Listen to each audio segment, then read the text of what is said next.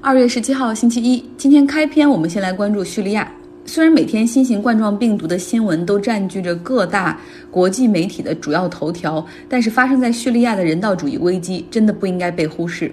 像今天早上我在半岛电视台和 CNN 上看到了相关报道。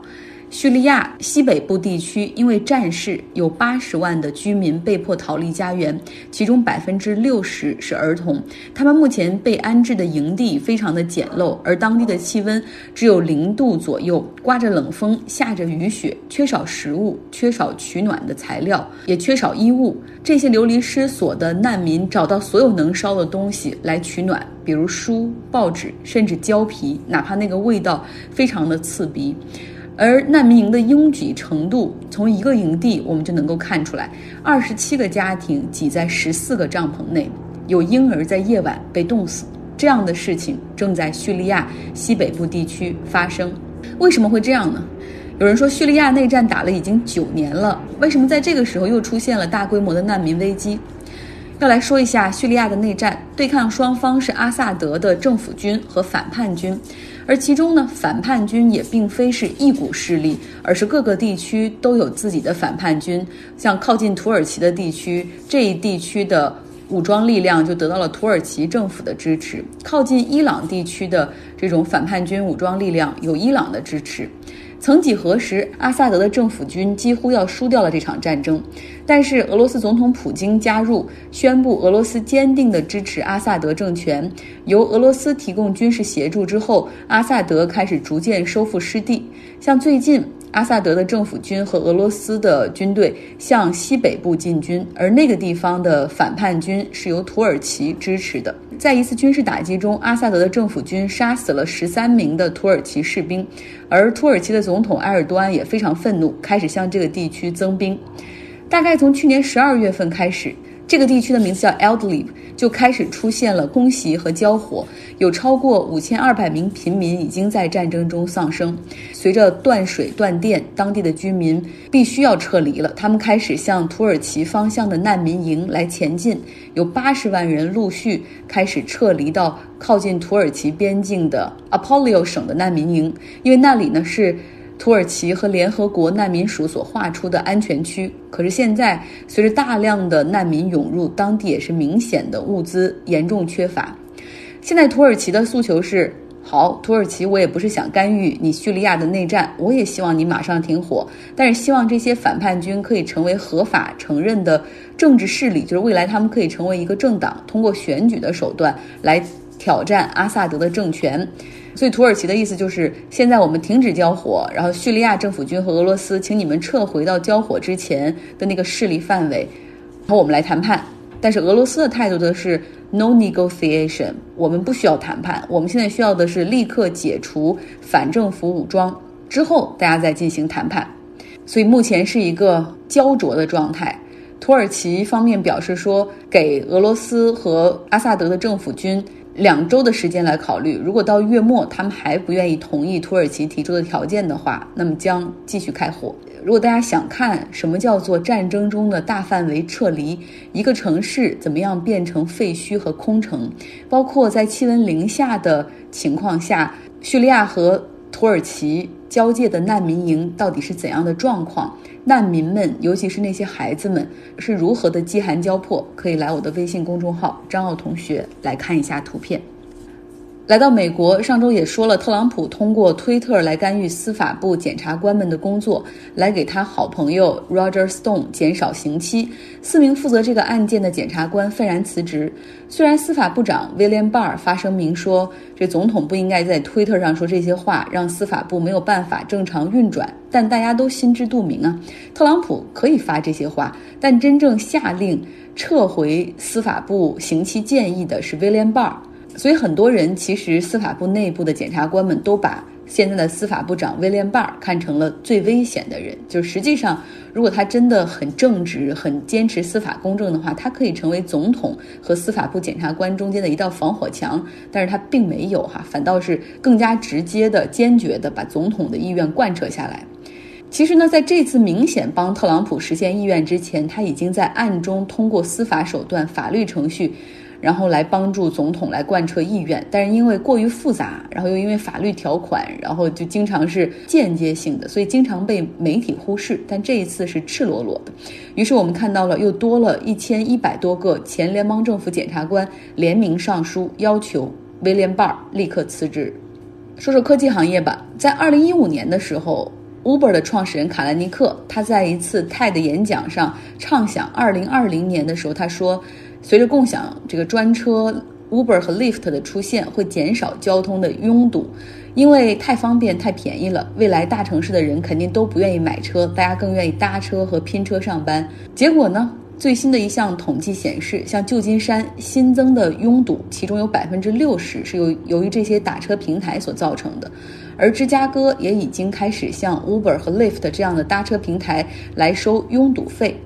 其实，对于制造拥堵，Uber 和 Lyft 比国内的专车平台要好一些，因为在这边，美国这边，如果司机等待时间超过两分钟，他可以直接开走，甚至无需联系乘客，乘客直接被扣五美元。所以不存在像国内那样，就是司机在路边等乘客，然后一遍一遍打电话催的状态。而说实话，司机也从来不会给乘客打电话，因为你不出现，对他们来说这笔钱更好赚，更省事儿。那么另外呢，在路程的计算上，尤其是拼车上面，他们大数据和 AI 的计算算的也非常的好。可是啊，这个车费的价格还是没有太多的优势，尤其是在 Uber 和 Lyft 上市之后，他们要讲点业绩，不能够再巨幅亏损了。像从我家到公司有三公里左右吧，如果坐 Uber、Lyft 拼车的话，可能是六美元、七美元左右；如果独自打车，可能九美元、十美元左右；坐公交车是两美元。但再怎么说，都不如自己有一个车方便。所以，Uber 和 Lyft 在美国不仅没有能够减少买车的需求，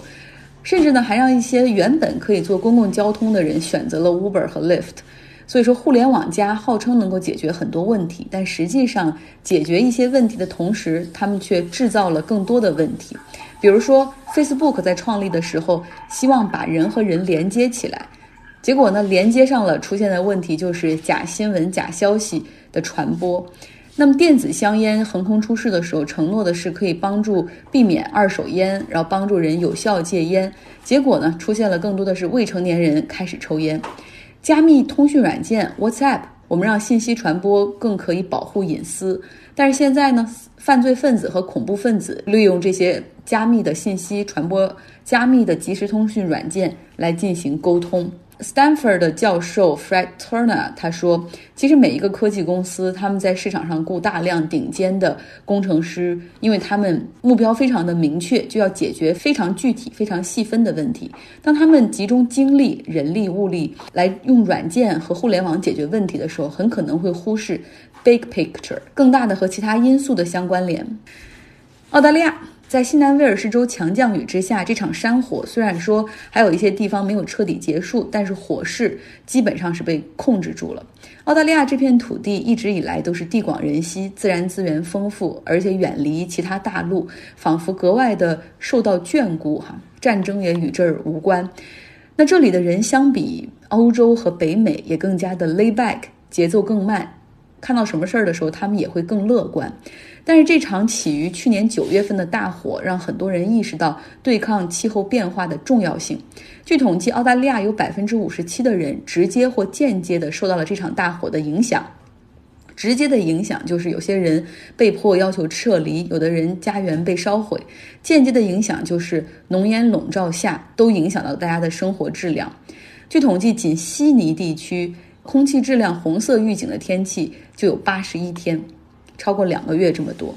不少人的观点在气候变化上出现了一百八十度的大转变。看着自己过去经常去的海边度假胜地被烧毁，看着考拉袋鼠死于浓烟和大火，很多人真的变了。像澳大利亚墨尔本大学的一个教授，他叫 Askley，过去认为气候变化。其实更多存在在纸面上的可能性，而且这个变化的影响非常的细小哈。他对此以前对抗气候变化有点漠不关心，但这场大火让他认为气候变化之于澳大利亚每一个人来说都很 emotional 和 personal，就是都跟我有关。而且说到气候变化的时候，如果谁在无动于衷，会让人很气愤。他说，澳大利亚所经历的事情不应该仅让澳大利亚人，也应该让全世界的人在对抗气候变化的立场上站在一起。我们没有理由再置之不理了。他说，澳大利亚首先要经济必须转型，从煤炭为支柱转向更加清洁的能源。接下来，政府要做出更多保护环境、对抗气候变化、限制碳排放的承诺和真正的政策。如果他们不愿意的话，我们就换人。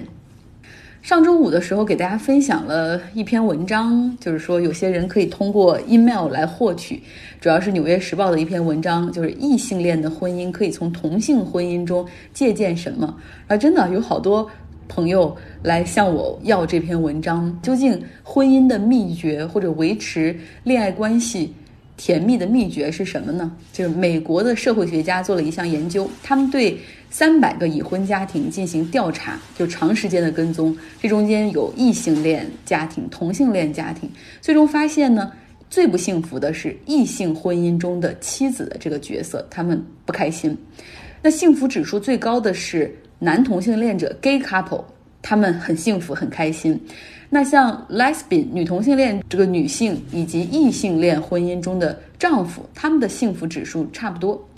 通过对这些家庭的研究，社会学家发现说，婚姻幸福的最大秘密实际上是共同分担家务，要分担照看孩子的时间。那像异性恋婚姻中，为什么妻子不开心？因为结婚之后，他们哪怕白天也要正常工作，晚上和业余时间花在家务上的精力要比婚前更长。为什么会这样？因为刻板印象 stereotype 很多丈夫理所应当的认为说，哦，女性应该更适合做饭、洗衣服、刷碗、照看孩子，所以说，那你来多做一点，我更多的追求一下事业。但实际上，大家都知道，在家务和尤其孩子上也很花精力，但是往往这样的家庭工作。并不得到丈夫的认可，就认为这个多简单。你比起我在外面你要应酬，你的生活多简单。同性婚姻中呢，因为两个人的性别相同，所以在在对待家务上，有了孩子之后，会共同分担的更多。我把这个文章的意思大概讲给了一个婚姻亮了红灯的朋友，他说：“哎，我早就知道，我婚姻的症结就是只要雇一个小时工阿姨就能解决。”这时候我表面上没说话，但是心里又摇了摇头，说：“其实并不只是家务的问题，更多的是对相互角色的理解和沟通。两个人其实，在带共同带孩子、共同做家务的过程中，能够增加沟通和理解。我也不是婚姻专家哈，但是这是一个美国的。”一项由研究所展开的一次讨论。好了，今天的节目就是这样，大家有一个好的一周。